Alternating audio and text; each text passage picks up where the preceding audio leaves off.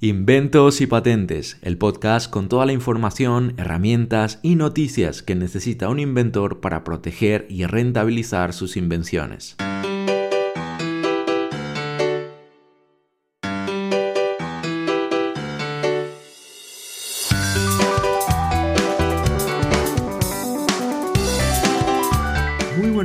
Bienvenidos a este nuevo episodio, el episodio número 27 del podcast Inventos y Patentes. Hoy con un tema muy interesante, porque claro, sabemos que vamos a rentabilizar nuestro invento. Para ello tendremos que patentarlo y para patentarlo tendremos que presentar la solicitud de registro en la Oficina Española de Patentes y Marcas, que es el organismo oficial en el caso de España. Bueno, si es otro país, pues en el, en el en el organismo apropiado.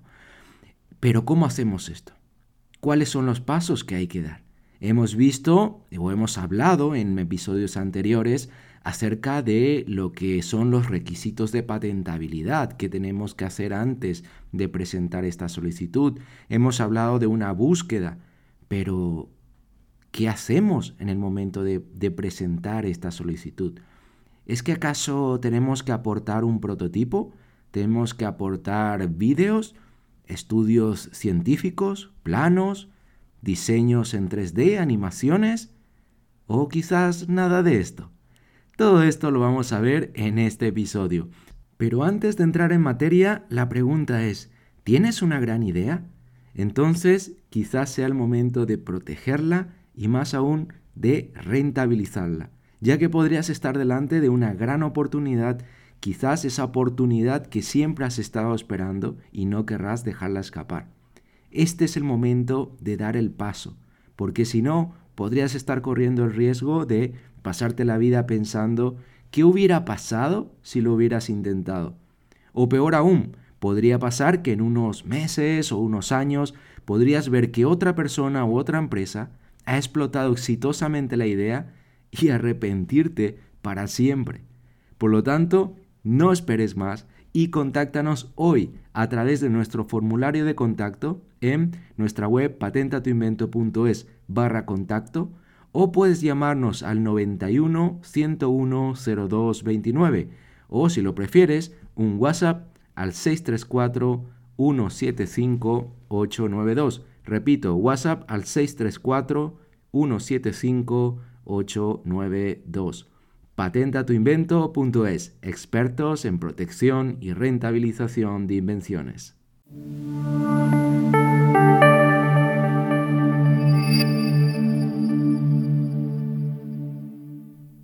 Dicho esto, entremos en materia. Como hemos dicho antes, ya hemos realizado eh, todos los pasos, hemos, ya, ya tenemos todo preparado, hemos hecho una búsqueda, hemos mirado si esto, esta idea, este invento cumple los requisitos de patentabilidad, hemos confirmado que no hay nada anterior, que es algo físico, etc. Vale, pues estupendo, estamos listos para ir a la Oficina Española de Patentes. Bueno, eso de ir es una forma de decir, hoy, hoy en día todo lo, lo hacemos telemáticamente, pero estamos listos para presentar la solicitud ante ese organismo oficial. En el caso de España, decíamos, es la Oficina Española de Patentes y Marcas. Eh, por ejemplo, en, Estados Unidos es la USPTO o la EPO en el caso de patentes europeas. Pero claro, esa solicitud de registro ante ese organismo oficial, ¿en qué consiste? ¿Qué es? ¿Acaso es solamente ir ahí, presentarnos y decir, bueno, mi idea es esta? Y ya está, no hay nada más pues estuviera bien, estaría bien que fuera así, pero realmente no es así, lamentablemente es un poco más complejo que esto. Pero no te preocupes porque hoy, gracias a este podcast, a este episodio, podrás saber todo lo que necesitas presentar. Pues básicamente podríamos decir que son cuatro elementos. El primero y más importante es la memoria descriptiva. Esa memoria descriptiva es un documento técnico jurídico que tiene una estructura específica, tiene una forma en la que tiene que ser redactada. No estamos hablando, y esto es muy importante, no estamos hablando de un dossier comercial, no estamos hablando de una tesis doctoral, no estamos hablando de una presentación como la de la universidad o, o la del instituto, ni siquiera de un plan de negocios, mucho menos de un plan de negocios. Estamos hablando de una memoria descriptiva de una patente. Y este documento tiene unas características muy específicas, desde los márgenes, la distancia entre líneas, la forma de, escribir, el, el, tipo de texto que se utiliza, la terminología, el orden, las partes. Entonces, claro, estamos hablando de un documento que hay que saber cómo redactarlo. No, no se trata solo de plasmar ahí pues todas las ideas que nos vienen a la mente y pensar que con esto es suficiente.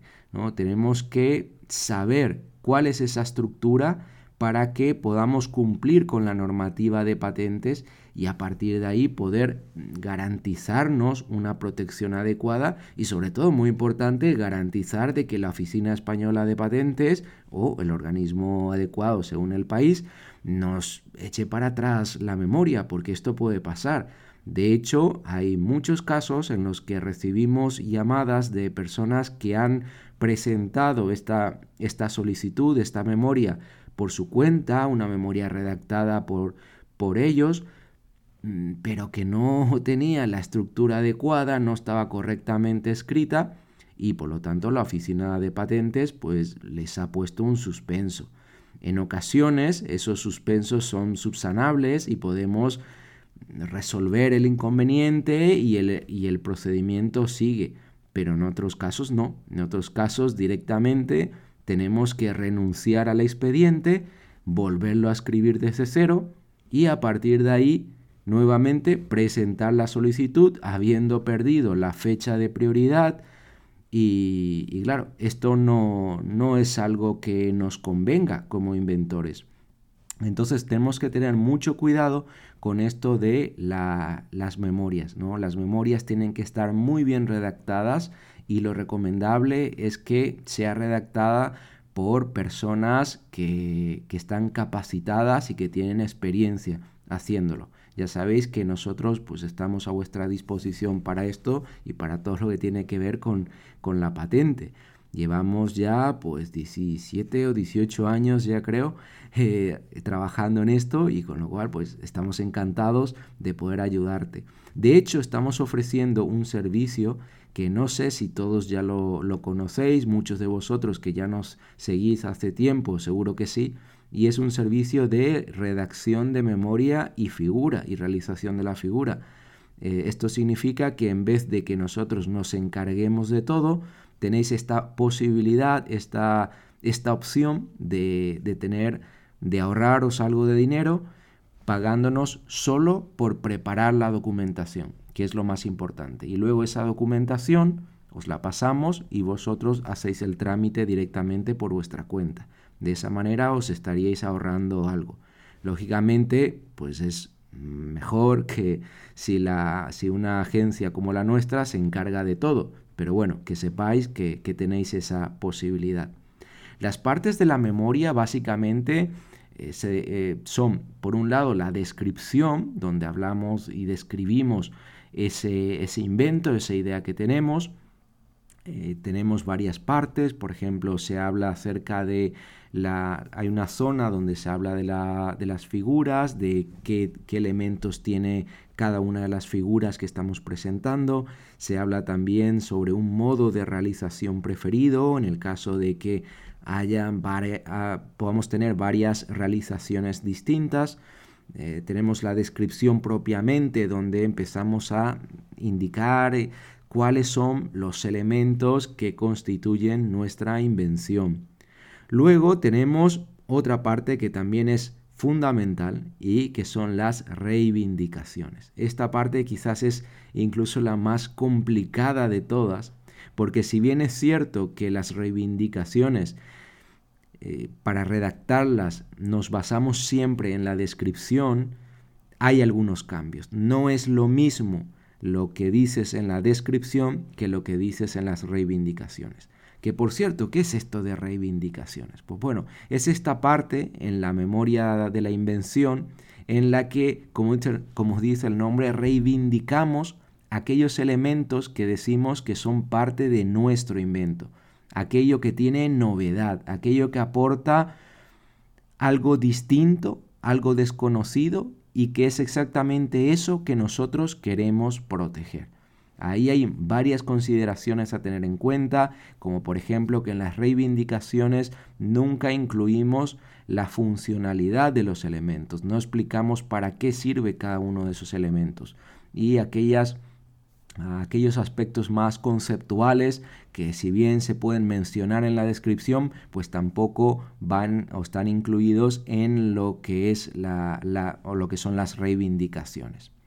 Luego de las reivindicaciones tenemos otro elemento muy importante también y son las figuras. Con respecto a esto hay, hay varias dudas, ¿no? Porque siempre se habla de planos. Pero ¿qué es esto de planos y en qué se diferencia de las figuras? Bueno, en cierta manera podríamos decir que algunos piensan que es lo mismo, aunque, aunque de una manera más estricta podríamos decir que, que una figura, a diferencia de un plano como tal, pues no tiene cotas, no tiene medidas, no, no es un plano de fabricación. Y esto es muy importante a tener en cuenta.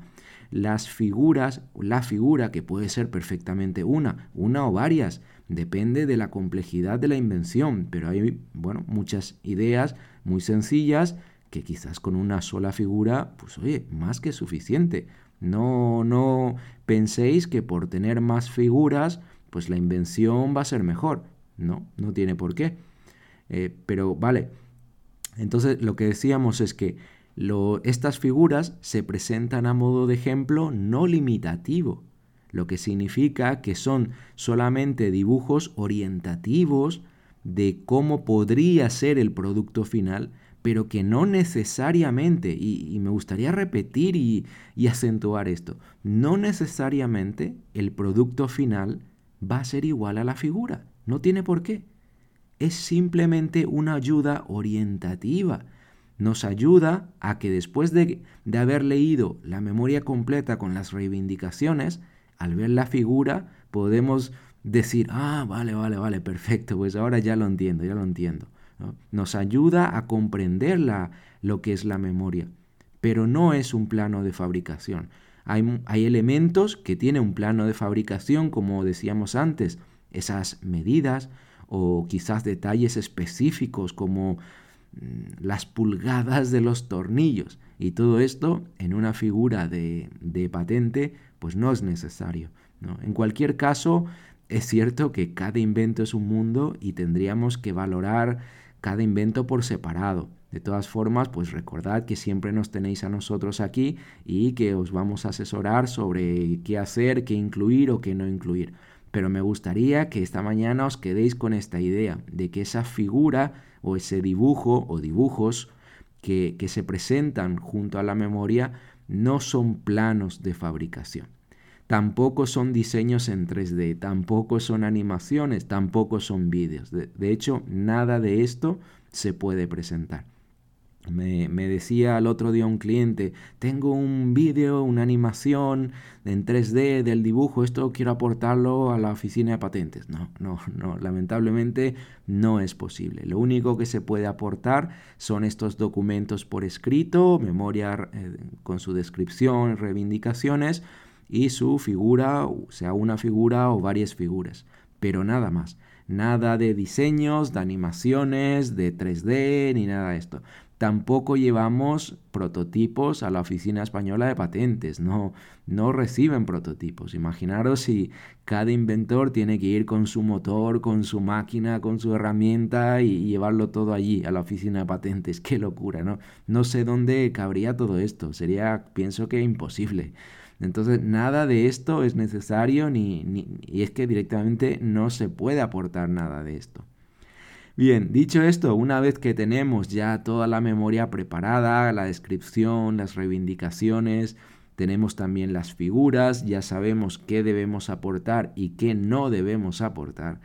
El siguiente elemento que, debemos, debe estar presente en esa solicitud es el pago de la tasa oficial, por supuesto, el bill metal, el bill metal que nunca falle.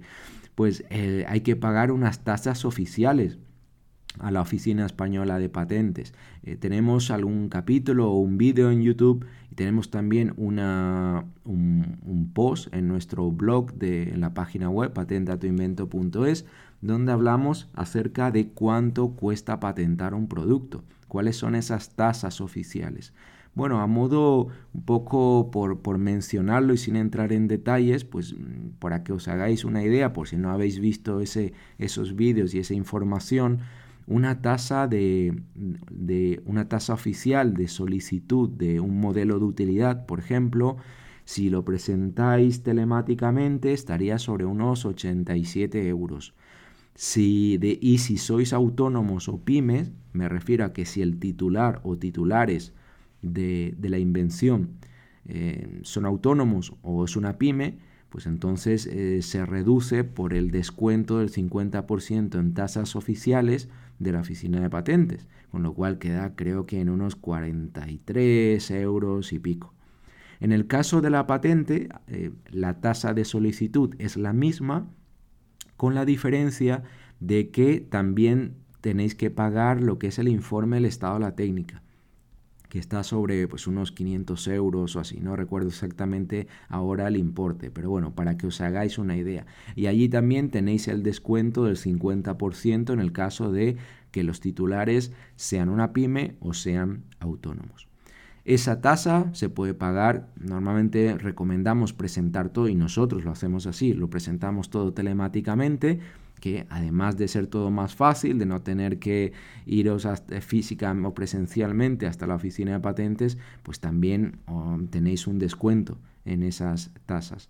Bueno, esto entonces se puede pagar pues o, con la caixa o se puede pagar con tarjeta, algunas tasas permiten el pago con tarjeta, otras no. O también se puede pagar directamente desde la web de la agencia, de la agencia tributaria. En relación a otro elemento, el cuarto y último es lo que es la instancia de solicitud, es decir, es ese formulario en el que nosotros tenemos que incluir todos los datos del titular o titulares. Bueno, lo típico, ¿no? Nombre, apellidos, DNI, domicilio, teléfono, email, etc. Tenemos que cumplimentar con todos nuestros datos a esto unir las figuras, las reivindicaciones, bueno, la memoria completa junto con la tasa oficial y a partir de ahí ya podemos presentar oficialmente nuestra solicitud ante la Oficina Española de Patentes.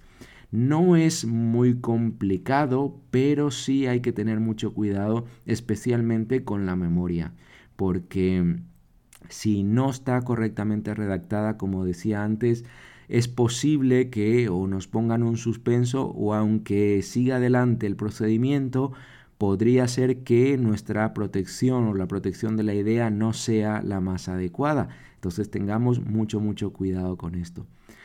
En fin, esto, este ha sido el episodio de hoy. Es muy importante que tengamos en cuenta todos estos elementos para estar listos en el momento de presentar nuestra solicitud y a partir de ahí comienza ese, ese proceso de mm, el proceso que tiene que realizar la Oficina Española de Patentes hasta la concesión de ese expediente, sea de un modelo de utilidad o de una patente. Ahora sí, esto os digo, os, siempre os recomiendo y nunca me canso de deciros esto, una vez presentada esta solicitud, no esperéis a la concesión para empezar a mover vuestro proyecto, moverlo antes, desde el momento de la solicitud, una vez que se ha presentado esa solicitud, empezad a mover el proyecto, no esperéis a la concesión por muchos motivos. Primero, porque necesitamos saber cuanto antes si el, si el, el producto o el proyecto va a salir adelante o no. Segundo, tenemos solo un año de prioridad internacional. Si no logramos saber si el producto va a salir adelante o no durante ese primer año, podríamos perder una de las mayores oportunidades en, nuestra, en la vida de nuestra patente, que es la de la posibilidad de internacionalizar esa patente. Y así llegamos al final del episodio de hoy. De parte de todo el equipo de patentatuinvento.es, gracias inventores, gracias emprendedores, porque personas como vosotros hacéis que este sea un mundo mejor. Queremos ayudaros a hacer realidad vuestros sueños. Hasta el próximo episodio. Adiós.